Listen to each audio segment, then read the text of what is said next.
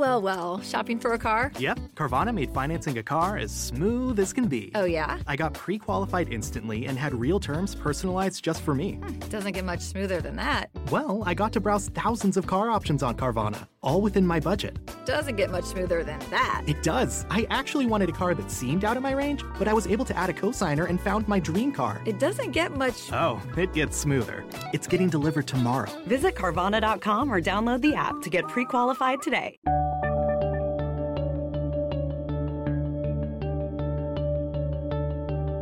Bienvenidos a Lactando, capítulo 30 del 17 de marzo de 2017.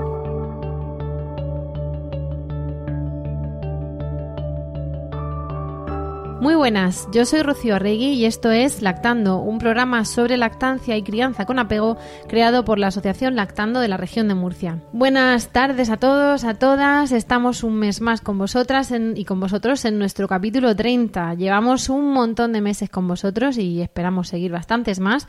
Y bueno, pues los temas, aparte de todos los que nos- queráis contar, van sucediéndose, van cambiando y hoy traemos un tema interesantísimo de la mano de mi compañera y amiga Clara. Buenas tardes, Clara. Buenas tardes, Rocío. Hoy solamente somos dos porque tiene tanto conocimiento que yo creo que se va a comer el podcast entero y, y me va a comer a mí porque es una comunicadora fantástica. Ya, ya lo habéis visto y, y lo vais a poder ver hoy. Vais a escuchar, como siempre, el tintineo del café, los bizcochos y, y el buen rato que pasamos grabando este podcast y que esperamos que paséis también vosotros y vosotras escuchándonos. Eh, hoy tenemos un tema muy especial pero siempre pues desde el punto de vista de la lactancia. Pero antes de entrar de lleno en él, tenemos que contaros novedades. Tenemos que contaros que, igual que os decíamos que pertenecemos a una red de podcast que se llama Emilcar FM, pues tenemos dos nuevos podcasts. Uno se llama Bacteriófagos, y bueno, pues os invitamos a escucharlo porque es absolutamente revelador. Y hay otro que quizá os toca más de cerca, que se llama Trasteando en la Escuela. Es un podcast para que profesores y familias conozcan cómo hay algunos valientes trasteadores, como ellos se llaman, que están haciendo una revolución educativa en las aulas. Está presentado por Marta Ferrero y Laura Bermúdez, nuestras compañeras ahora de Milcar FM, y eh, lo que hacen es llevar a las ondas un proyecto que tiene su origen en un- una web que tiene además su, su comunidad de Facebook que se llama trasteandoenlaescuela.com y cuenta con más de 20.000 usuarios en Facebook que están ávidos de conocer este tipo de, de trasteadores y este tipo de, de revolucionarios a nivel educativo. Nosotras ya nos hemos suscrito al podcast, estamos viendo su Facebook y bueno, aprendiendo con ellas. Y bueno, lo que vamos a, a invitaros es a que las escuchéis, va a ser quincenal y vamos a tener una semana eh, trasteando en la escuela y a la semana siguiente el otro podcast de educación que se llama A Pie de Pizarra y de esa manera pues Emilcar FM va a tener una oferta de sobra para que podamos escuchar todo esto de mm, pues, bueno, alternativas en la educación, inquietudes. que ¿Qué queréis que os diga? Después de dar teta, pues, o mientras se sigue dando teta, surgen este tipo de cosas. Porque al final los niños acaban escolarizados y con los padres con un montón de cosas en la cabeza. Dicho esto, vamos a empezar el podcast de hoy, recordando eso, que, es, que os animéis a escuchar Trasteando en emilcar.fm, además de a nosotras, y a, a comentar el tema tan innovador que tenemos. ¿Qué vendría a ser, Clara? ¿Cómo lo defines? Bueno, yo lo llamaría lactancia adoptiva. Lactancia adoptiva. Y ahora Clara nos define lactancia adoptiva. ¿Qué es eso?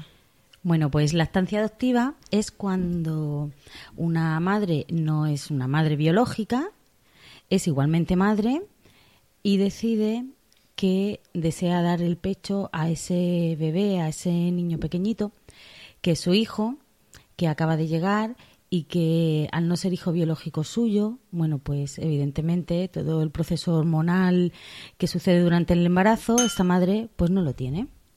¿Por qué? Pues porque mm, ella ha estado, en vez de yendo a revisiones de ginecología y hacerse todas las analíticas y hacer todo el seguimiento, ella ha estado pues presentando papeles, eh, firmando cosas y acudiendo a reuniones, que es el, el- proceso eh, preadopción que, que hay, ¿no? Entonces, claro, las hormonas, digamos que en esos ambientes, pues no es el, el lugar donde la oxitocina fluye, ¿no? Están alteradas, pero no en el mismo sentido que embarazada. alteradas en otro sentido, ¿no? Está igual de nerviosa, eh, están igual de, de así de que no duermo y cómo será y qué carita tendrá. Es, exactamente es, es lo mismo, los, los sentimientos son muy, muy parecidos, pero esa revolución hormonal que sucede durante el embarazo y durante el parto no está. Entonces, cuando el bebé llega, pues tenemos a una madre con un bebé que tienen que crear el vínculo tienen que conocerse y tienen que crear un vínculo y ese vínculo natural que, que es la lactancia materna de un hijo biológico, pues en la adopción hay que, hay que bueno, generar un vínculo y hay muchos modos de generar ese vínculo. Bueno, antes, antes de que avances en ese vínculo, estamos partiendo del supuesto de la adopción, Sí, pero se nos ha dado el caso de, eh, bueno, estamos tam- partiendo de la adopción que vas a hablarnos a veces de Arvive o a veces de Arteta, ahora nos lo vas a desarrollar. Nos hablas además desde el conocimiento y la experiencia y eh, a veces esa falta de conexión, digamos, eh, biológica en el sentido no de, es- no de ausencia de vínculos, sino de, de ADN sí, eh, común, pues eh, viene porque la que mm, se va a hacer cargo el bebé a veces es una abuela o a veces es una tía. Sí. Y, y se ha dado el caso de no ya solo del vive, sino de que le den pecho. Y a veces es la pareja mujer de la gestante. Sí. Que hay veces que la, en, en algunas parejas una decide gestar y la otra amamantar. En cualquier caso, tú nos vas a abordar el cómo se afronta ¿no? esa, esa creación del vínculo con el bebé, ¿no? Te refieres a una maternidad subrogada, ¿no? Me refiero a una maternidad subrogada o a una... Bueno, no, no había- de hecho, en la subrogada no había caído, sí. Me refiero a una subrogada, pero también me refiero a parejas de eh, homosexuales, a dos Sí, mujeres, en las que, de hecho, en Lactando tuvimos un caso Sí. que una gestaba y la otra amamantaba. Sí. Entonces- las de mamás de mellizos, ¿te refieres? Pero ahí creo que gestó y amamantó una Un- de sí, ellas. No, sí. yo digo el caso en el que una gestó y no sé por qué motivo, si había un componente físico de ella, de eh, plastinoma, alguna historia, o simplemente por cuestión de que querían que cada una se vinculase, eh, mientras una estaba embarazada, la otra se estimulaba de la Sí. manera que nos vas a contar, de tal forma que cuando nació el bebé, la que amamantó fue la segunda. Claro, por eso quería hablar del Cuéntanos, vínculo. claro. Porque claro, tú te preparas, tú te vas preparando y además de papeles y todo eso, pues tú, mm, una madre adoptiva, mm, decide que, que como le, como le han informado que su, el bebé que le van a entregar tiene tres meses, tiene cuatro meses, y dice, oye, ¿y si este bebé tan pequeñito pudiera yo darle el pecho? Es un modo fantástico de generar un vínculo y entonces, claro, es posible dar el pecho. Es posible dar el pecho a un bebé que no es tuyo. Eh, primero, porque los bebés de menos de seis meses tienen todavía el reflejo de succión, ¿vale? Seguramente estos bebés, si han estado con su madre biológica y han sido una adopción de que se lo han retirado a la madre, es posible que hayan pasado un tiempo, a veces más largo, a veces menos largo, pues entonces ese bebé ha estado con su madre y tampoco sabemos si esa madre le ha amamantado o no le ha amamantado. En el caso de adopción nacional, cuando se lo retiran tan pequeño a una madre y lo dan en adopción, es porque evidentemente esa madre no está en condiciones de cuidar de su hijo, ¿no? Estamos hablando de retirada de patria potestad. Sí, ahora, de está, forma ahora estamos provisional hablando o de, definitiva. de- Mm. de- de adopción nacional. Ahora hablaremos de adopción Pero que, internacional. igual que, que te preguntaba por los supuestos en los que podríamos encontrarnos, ¿no? Para ponerle la etiqueta cuándo nos podríamos encontrar con una inducción de la lactancia, pues también eh, por matizar el que se lo quitan a la madre, pues porque estamos hablando de casos eso, de retiradas de custodias y de Claro. patrias potestades casos muy concretos que luego dan lugar a, a esas adopciones. Es que en el caso de adopción nacional existen dos tipos de, de- al niño se lo pueden retirar a la madre o el niño, la madre puede renunciar. Si la madre ha renunciado no ha pasado ningún ningún tiempo con el niño porque ella ya previamente sabe que lo va a dar en adopción. Entonces ese niño sabemos que no ha sido amamantado, con lo cual va a ser mucho un poco más difícil que ese niño tenga el reflejo de succión porque nada más nacer lo han llevado a neonatos y entonces ese bebé no, no ha pasado ningún tiempo con su madre biológica, con lo cual no, no Se acostumbra a los biberones. se acostumbra desde el minuto cero a los biberones y eso sí que es más difícil que, que aprendan. No es imposible, pero cuesta muchísimo. Pero en el caso de retirada, esos bebés han podido pasar uno, dos o tres meses con su madre y han podido ser amamantados con ella y esos bebés tienen un reflejo de succión mucho más natural, incluso buscan el pecho. Lo mismo pasa en adopción internacional de algunos países que, la- que las madres dan en adopción a los niños pues por, por pobreza, ¿no? No, no porque tengan ningún problema social ni, ni por cuestiones, sino simplemente porque piensan que su hijo eh, lo llevan a los orfanatos, los tienen unos meses en su casa, ven que tienen otros hijos o que se quedan embarazadas de otro y entonces ven que no van a ser capaces. Hay, hay menos control de la natalidad y una pobreza muy extrema y no los, no los pueden criar. Eh, estamos hablando, dando por hecho lo del, lo del reflejo de succión, pero porque si os acordáis en otros podcasts hablamos de que no se mama igual de la teta que del vive. Claro. No ya solo que del vive salga más, más rápido, más fácil, porque bueno, pues se suele hacer una tetina, un agujero más grande en la tetina, porque aparte el caucho lo facilita, porque sabemos además que ahora hay vives, que se habla de una marca que es Medela, con el biberón Calma, que luego tendrá sus hermanos en otras marcas, que imitan la forma del pecho y la forma de succión, pero sobre todo es distinto por Cuando el tráfico te sube la presión, nada mejor que una buena canción. Cuando las noticias ocupen tu atención, enfócate en lo que te alegra el corazón. Y cuando te sientas mal, un buen médico te ayuda a sanar. Sabemos que mantener tu salud es tu prioridad, también es la nuestra en Kaiser Permanente, donde trabajamos juntos para cuidar de todo lo que tú eres. Kaiser Permanente, para todo lo que tú eres. Kaiser Foundation Health Plan of the Mid-Atlantic Stay Inc., 2101 East Jefferson Street, Rockville, Maryland 20852. porque se emplean músculos de la cara diferentes si se mama de biberón o si se mama de pecho y los movimientos de la lengua son diferentes. Y son, para mamar son unos movimientos únicos que cuando más el bebé deja de mamar, los olvida. olvida, es como sí. que se resetea y a lo mejor un niño que se desteta de un día para otro, a la semana no se acuerda de mamar.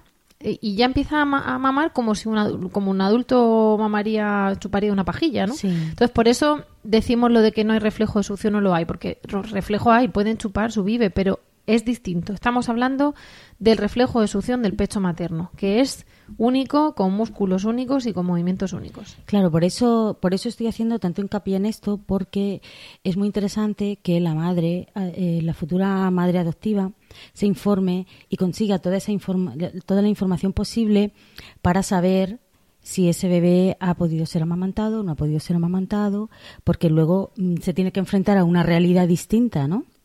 Si ha sido amamantado o si no. Bueno, el caso es que una vez que, que ya ha tomado la decisión, esa madre pues tiene que, que empezar a provocar de alguna manera, digo artificial porque no es, no es un flujo natural de hormonas, ¿no? Entonces tiene que provocar un, un- el cóctel de hormonas que induce la lactancia. Eso se llama una indu- una inducción de la lactancia, ¿no? Siempre aunque, la- hubo, hay, hay estudios ahora, Clara, que dicen que las madres adoptivas también se les, les vio, mm, pues esto, con escáneres y cosas así, que también tenían al recibir a su bebé un chorro de oxitocina, oxitocina, sí. y unas, unas eh, perdonad la falta de tecnicismo, pero unas sensaciones y unas segregaciones hormonales muy parecidas a las biológicas, por la Es- presencia es- del bebé, ¿no? Es el amor, ¿no? O Es el amor. Es, es el amor ¿no? que fluye.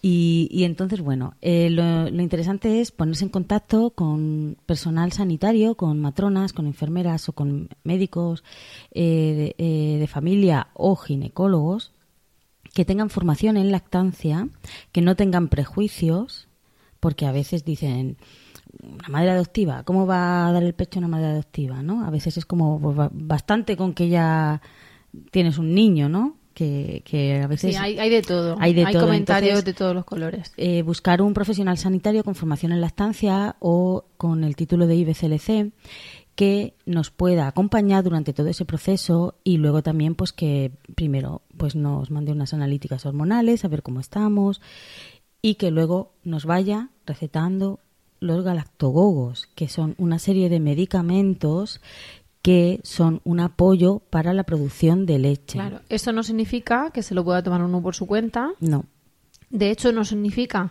que dos más dos aquí sean cuatro y que uno se tome la pastilla y empiece a chorrear leche, porque exige mucho trabajo por parte de la madre y mucho apoyo por parte del entorno de la madre. Claro, la es- pareja o, o quien sea. Esto no es solo que la madre se tome una pastilla y al cabo de tres días empiece a producir leche. Efectivamente, porque sí, no sería tan sencillo como además las madres que, han, Claro. que sí han parido, en cuanto piensan que se queda con hambre, se toman una pastilla, toma una como si pastilla fuese un paracetamol. Y no es así, hay que llevar mucho cuidado. porque durante todo ese proceso la madre se tiene que estimular el pecho con un sacaleches.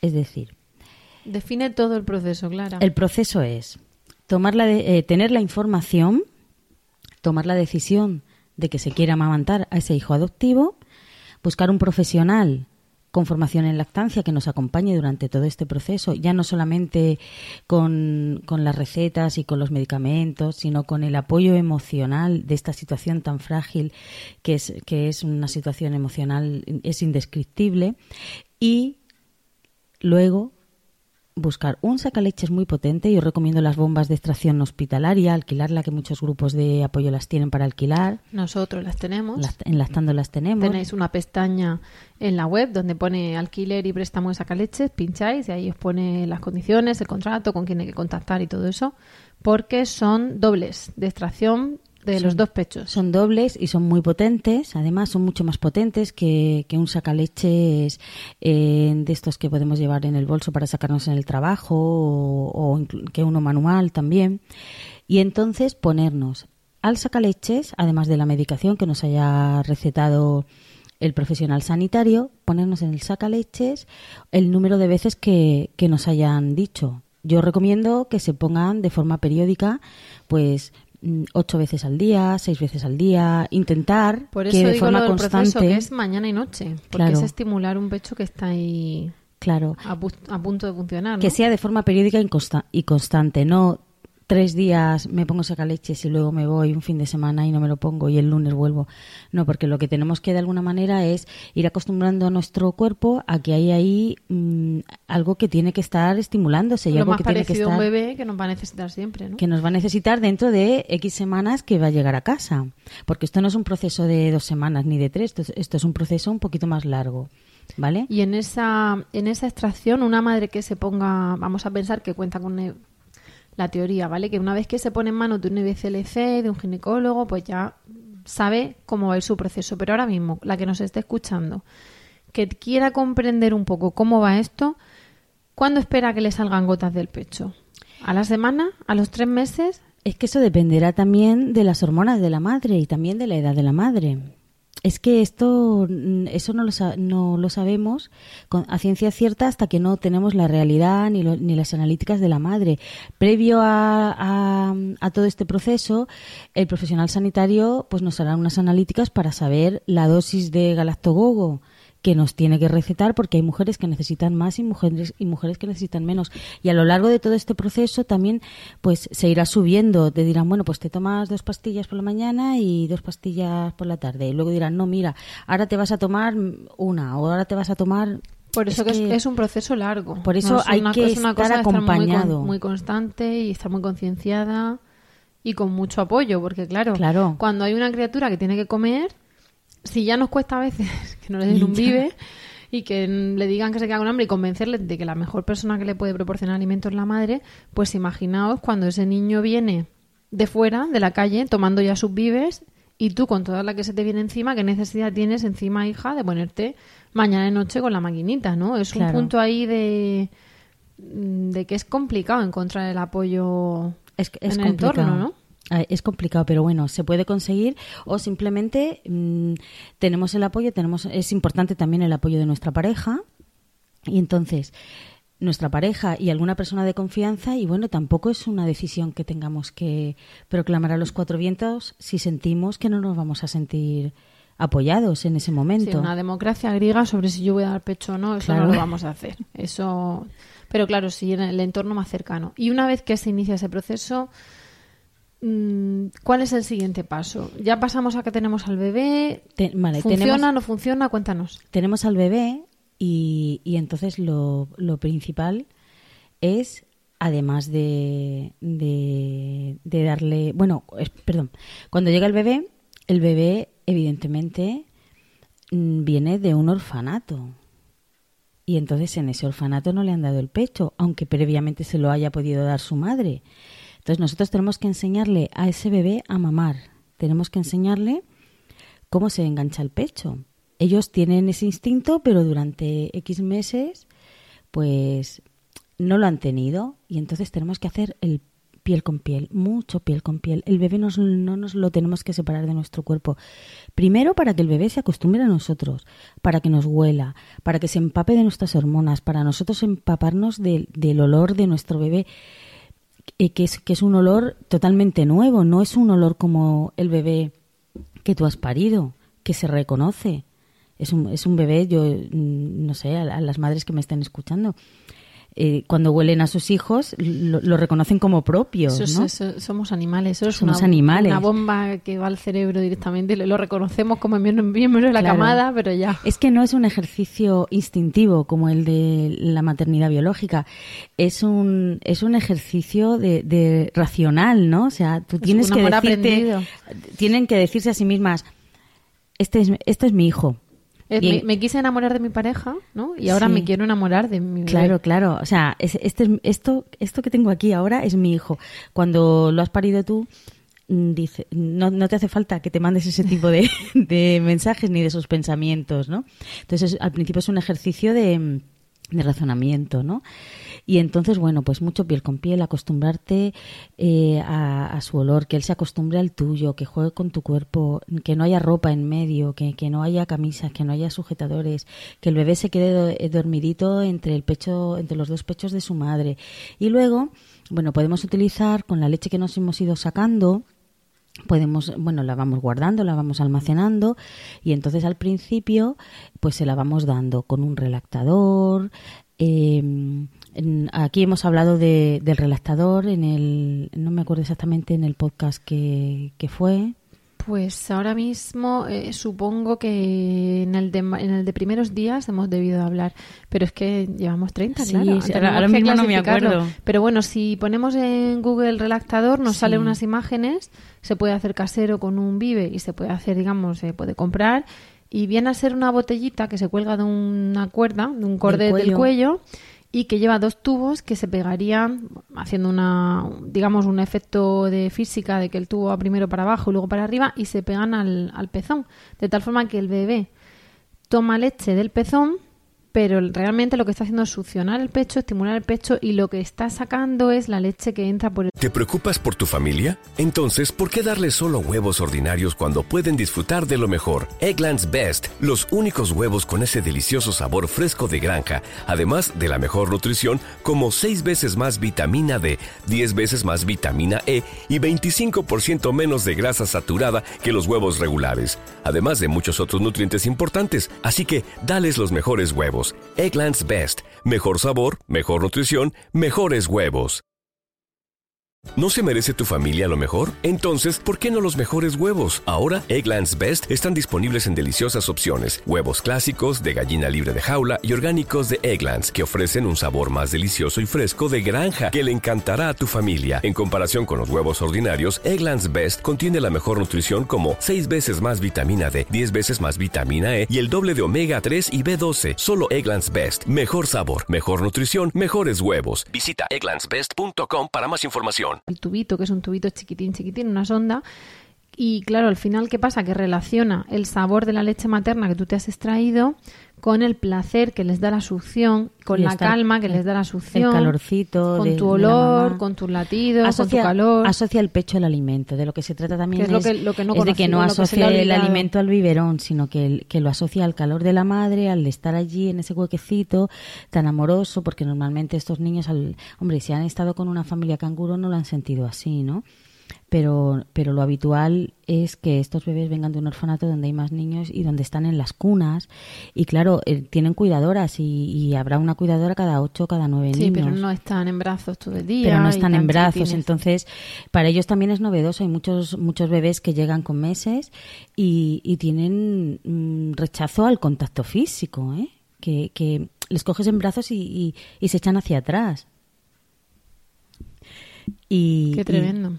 Claro, pero porque no, no, los han cogido, los han cogido para cambiarlos, los han cogido para bañarlos, los han cogido para hacerle las revisiones. Efectivamente, el contacto que ellos han tenido no es un contacto amoroso, entonces lo, no es joker que fuerte que rechazan el contacto amoroso, no, es que para ellos el contacto hasta ahora han tenido sus necesidades cubiertas, claro, de me dan esto, me quitan lo otro, a lo mejor me cambian el pañal y no quiero. Y claro, se queja. Y el nuestro, si se queja con un pañal, pues como al día siguiente, cuando lo coges o a los dos minutos lo coges para darle un beso y un abrazo, tienen otro tipo de concepto, ¿no? Claro, entonces, bueno, pues eh, por eso hablaba de crear el vínculo. El vínculo que se crea a través de la lactancia adoptiva es un, es un vínculo muy bonito, es un vínculo muy sano, pero es un vínculo difícil de, de conseguir. Por eso, a veces se, se puede tomar la decisión, se puede empezar a hacer, se puede tomar esta, esta, la decisión, pero en un momento dado, pues es que no consigo que enseñarle a que se enganche el pecho, es que me estoy sacando todo el día y entonces se lo doy al final se lo termino dando con un biberón y ya sé que le estoy dando lo mejor, le estoy dando mi leche, pero claro, todo este trabajo que he estado haciendo. O incluso la propia madre además de de repente encontrarse con un bebé al que cuidar, que a lo mejor llora igual por la noche que un bebé biológico. Claro, no, no, los bebés da igual.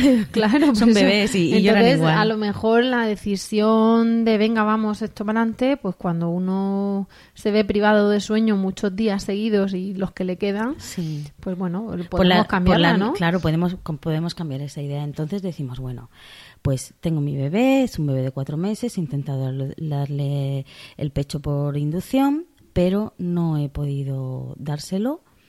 O esto me está generando un estrés mm, añadido ya al estrés de, de, todo el proceso de adaptación de la adopción y decido no, no darle el pecho. Entonces y, nosotras, perdona, como no somos unas radicales de la teta, hemos dicho a veces que más vale una, un biberón de, Dado con una madre contenta que una teta de una madre histérica, mm, entendernos histéricas, porque todas hemos pasado por eso, porque hay momentos. A veces, claro, somos humanas. Entonces, más vale proteger el vínculo madre-hijo de la mejor manera que no empeñarnos en algo a cualquier precio.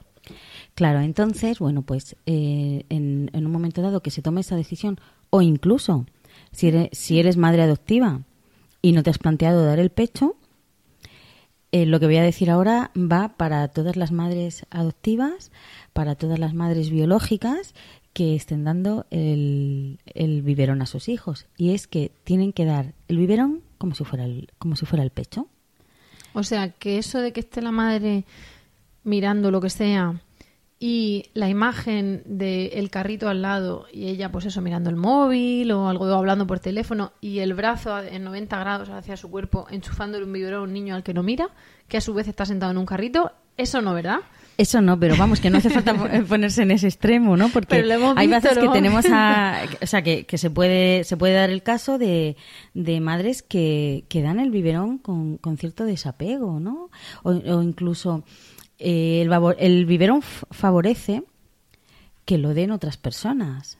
Entonces, en el caso de, bueno, en todo, todos los bebés necesitan necesitan ese calorcito. las madres eh, somos el ecosistema que el niño necesita. La madre tiene calor, tiene sostén y tiene alimento. Como Clara hoy no va a leer cuento y quiere que acabemos llorando igual, pues mete caña durante el programa como si fuesen mensajes subliminales, pero de otra manera. Claro, la madre es el ecosistema en, el que en el que bebé en el que el bebé puede sobrevivir sin necesidad absolutamente de nada. Entonces, la madre tiene todo lo que el niño necesita, pero claro, el biberón favorece ese desapego, favorece el que estemos como más, más alejados del niño. Entonces, el, el biberón hay que darlo con el bebé pegadito a tu cuerpo, eh, hay que darlo mirándole a los ojos, hablándole, cantándole, hay que darlo mm, con calorcito, con, con poca ropa, que, que, haya vínculo, incluso el biberón hay que darlo eh, bajándonos la camisa y sacando el pecho como si fuéramos a dar el pecho para que la mejilla del bebé esté apoyada en el pecho de la madre. Porque lo que le estás dando al niño es todo lo que tiene la lactancia menos la leche. Siempre hemos hablado que la lactancia materna es la leche, pero son muchas más cosas. Entonces, si damos así los biberones, ese bebé no echará para, para nada de menos la leche materna de su madre. Aquí estoy hablando de este, este Sí, como podcast tantos bebés especial. que se acostumbran al, al Claro. al sabor, pues bueno, pero sí que tengo todo lo demás. Claro, entonces aquí estamos hablando, hemos estado hablando eh, sobre la lactancia adoptiva. Este tipo de lactancia es fundamental. La el- este tipo de, de modo de dar el biberón es fundamental para las madres adoptivas porque ese niño necesita necesita saber que tú eres su madre. Necesita saber que lo que tiene delante no es una cuidadora más, que lo que tiene delante no es otra etapa en la que ha estado en un centro o que primero ha estado con unos trabajadores sociales, eh, después ha estado con una familia canguro, luego han ido a recogerle a esa familia canguro, se ha separado, lo han llevado los trabajadores sociales al lugar donde se lo van a entregar a la madre o han ido a casa de la madre a, a llevárselo. Bueno, han pasado por muchas manos y, y muchas de esas manos han estado con ellos uno o dos días y luego ya no han estado más, ¿no? Entonces lo primero que hay que enseñarles a esos niños es que tú eres su madre y que tú le vas, a, le vas a dar ese calor y que tú le vas a dar ese, ese alimento y que eso es lo que va a tener Ya sois para vosotros. siempre, ya sois vosotros. Ya está, ¿no? ya ha acabado el periplo y ya estoy Claro. aquí, cariño. Claro, y cuanto antes eso, eso ocurra, muchísimo mejor, ¿no? Por eso decía lo, de, lo del vínculo. Y, y el, el el- la lactancia hace que ese vínculo sea muy fuerte, pero si damos el biberón como si fuera el pecho, hace también que ese vínculo sea también muy fuerte y se, y se genere cuanto antes. Y luego además las hormonas van a seguir estando allí, la oxitocina va a seguir estando allí. Igual tu pecho no, de tu pecho no está brotando leche, pero todo lo que está brotando de ti es, es amor y es contacto físico y es piel con piel con ese bebé. Entonces eso, dar el biberón madres adoptivas y madres biológicas como si fuera el pecho. Ese es, ese es el, el, el secreto, el secreto de, del vínculo durante la adopción. Eso mm, nos quitará culpa, además, ¿no? Muchas veces. No me refiero a las madres adoptivas. Nos quitará estrés. A las madres biológicas que muchas veces nos encontramos con que. Vamos a ver, igual que hemos dicho que más vale una madre tranquila que del vive que una madre histérica que de teta. Eh, nos encontramos con que a veces tanto hemos insistido en que la lactancia es lo mejor que parece que con el vive le estamos dando veneno. Y claro, la leche, en- mi opinión personal, no en la de lactando, en la mía personal, que aprovecho y digo aquí, mi opinión es que las cesáreas, las episiotomías, los antibióticos y la leche de fórmula salva vidas. Sí. Y hay que utilizarlos siempre y a todo lo que haga falta, ni una más y ni una menos. Claro, ¿qué pasa? Que hasta que, ¿cuándo hace falta? Pues siempre habrá que andar calibrando, ¿no? Riesgo, beneficio, opciones, tal, en todo. Y a veces pues, la decisión es más, eh, digamos, rápida de tomar. Oye, venga, cesárea de urgencia, ya está. Pero claro, con la, con la leche de fórmula es, venga, espera un poquito más, a veces hace un Aguanta poquito un más poquito de peso. más. Entonces, la sensación que a veces se da a las madres y puede ser que demos a veces nosotras, desde nuestro, desde lactando lo sentimos, os pedimos disculpas, es que hay que andar esperando y apretando y tensando la cuerda. Y claro, la sensación es que es espérate antes de darle el cianuro, ¿no? Y sabemos que no es eso, pero ahí estamos vulnerables, lo vamos a estar toda la vida como madres en las decisiones que tomamos y parece que es que le quieren dar lo justo, eh, enseguida reniegan del vive, voy a ver si ya mm, en cuanto pueda la papilla, eh, ¿no? Un poco... Entonces creo que de esa manera se quita la culpa de decir, tranquila, no pasa nada, pues igual que a un niño hay que... Es que yo la leche me la, me la tomo como si fuese un medicamento, la leche artificial para mí es un medicamento. Por las razones que sean, no hay suficiente leche materna. Sabemos que todo el mundo tiene, etcétera, etcétera. Bueno, no, ya veríamos por qué. Por eso hablo de los biberones verdaderamente indicados, no de los otros.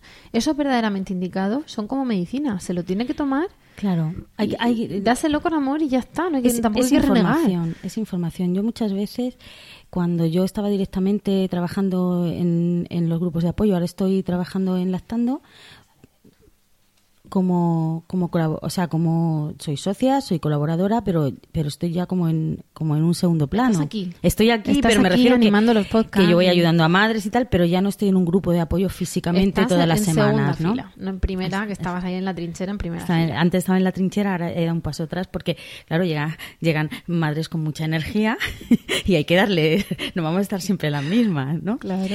Entonces, eh, yo siempre, mm, ante ese radicalismo sobre antibiberones y todo eso, siempre venía mm, diciendo que, que en realidad la verdadera misión de los grupos de apoyo es que ninguna madre deje de dar el pecho por falta de información y por falta de apoyo.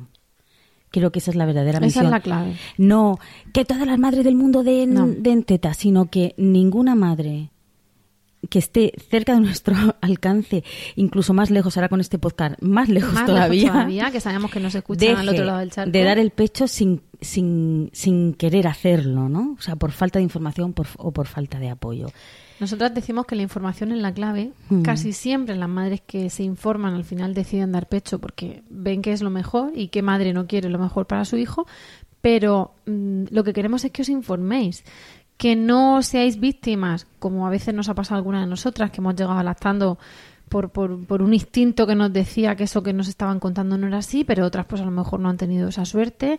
Y, y que no seáis víctimas de esos falsos mitos y que deis tetas si queréis. O sea, tú te informas, si quieres dar teta, para adelante, da teta. ¿Que todo va perfecto? Genial. Que no, como tú quieres dar teta, te has informado y buscas un grupo de apoyo, ven dónde está tu problema, se te diagnostica, se te trata por profesionales sanitarios y a correr.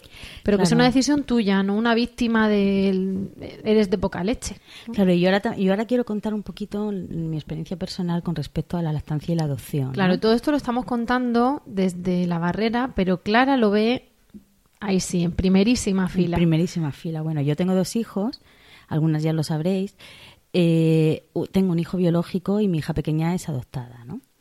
Entonces, cuando yo me enteré que me entregaban a mi hija, me, eh, me llamaron y me dijeron que en dos o tres semanas me entregaban a un bebé de cuatro meses y medio, una niña de cuatro meses y medio.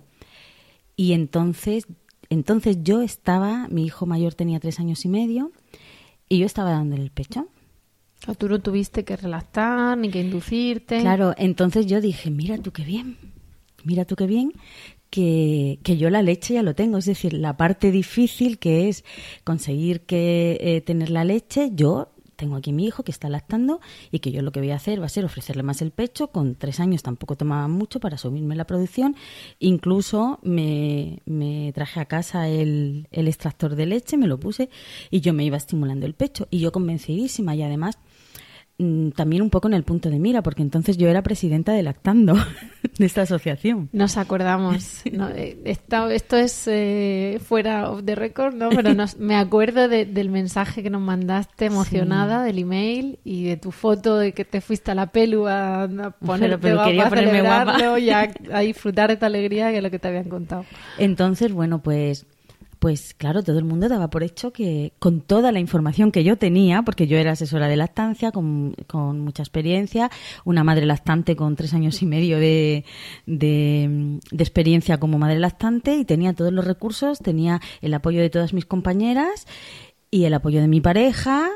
Y, y entonces yo, convencidísima Tenías de que todo, lo todo, tenía todo, todo, ¿no? pero tú sabes que hay veces Claro, que y las cosas escapan de nuestro control. Me dieron a mi niña y fue todo estupendo.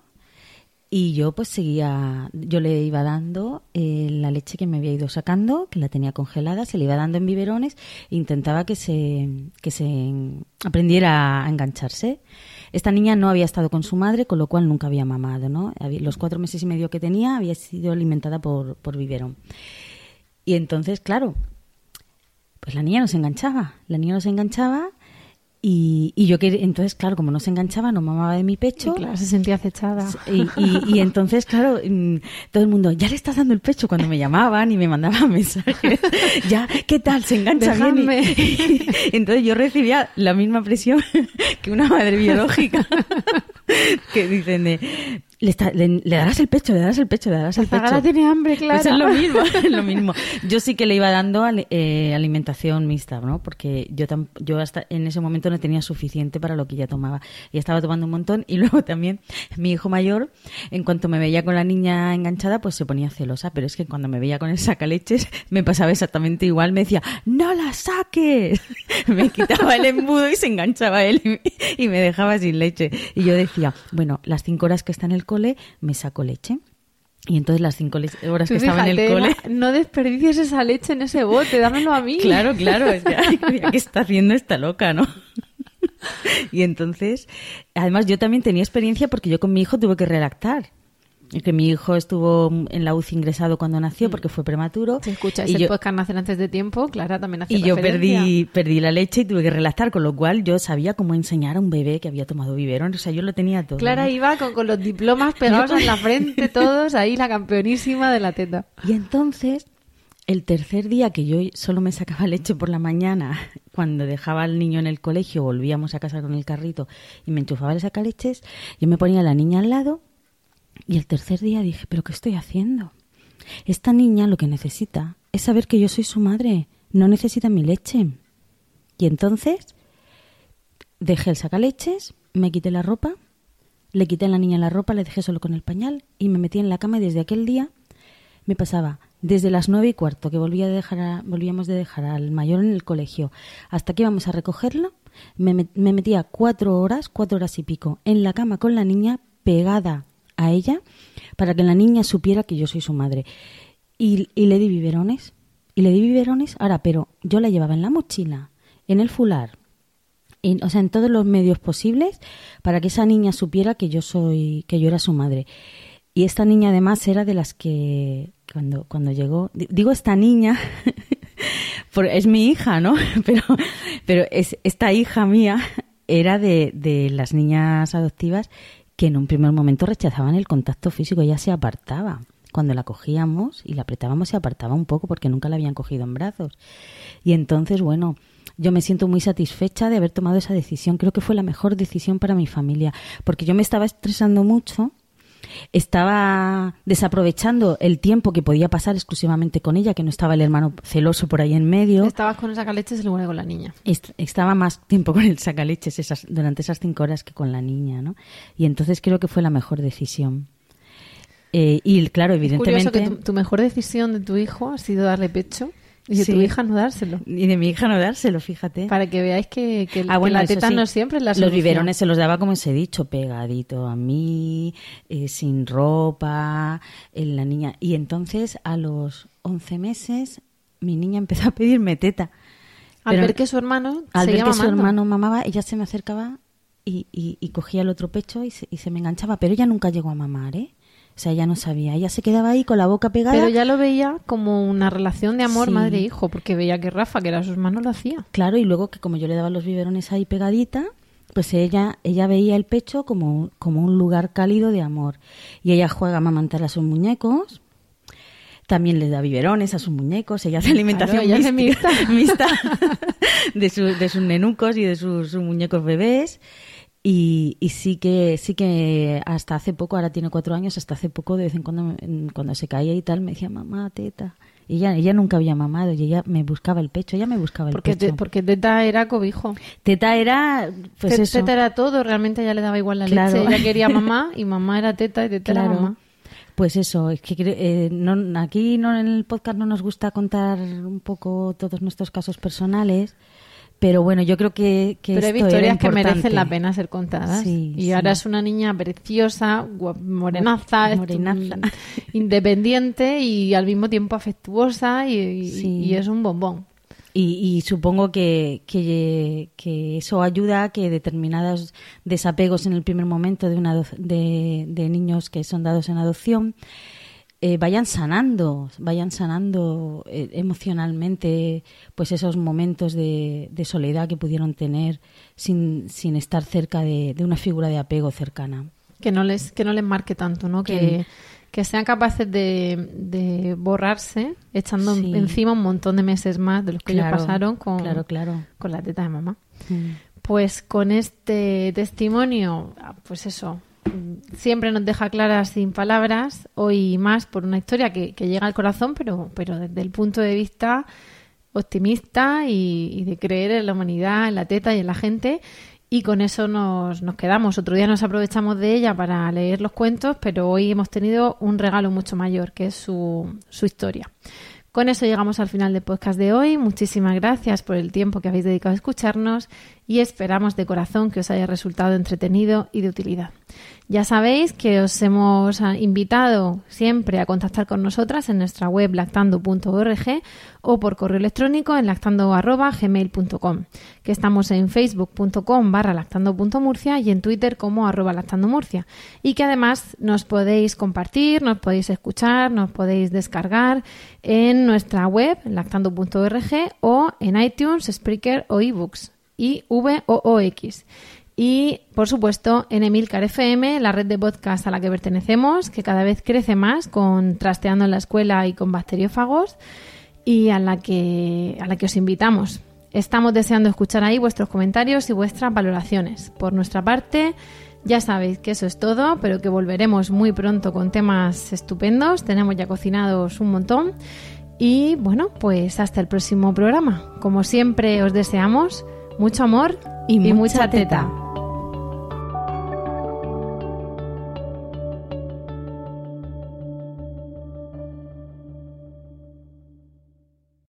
¿Te preocupas por tu familia? Entonces, ¿por qué darles solo huevos ordinarios cuando pueden disfrutar de lo mejor? Eggland's Best, los únicos huevos con ese delicioso sabor fresco de granja, además de la mejor nutrición, como 6 veces más vitamina D, 10 veces más vitamina E y 25% menos de grasa saturada que los huevos regulares, además de muchos otros nutrientes importantes. Así que, dales los mejores huevos. Eggland's Best, mejor sabor, mejor nutrición, mejores huevos.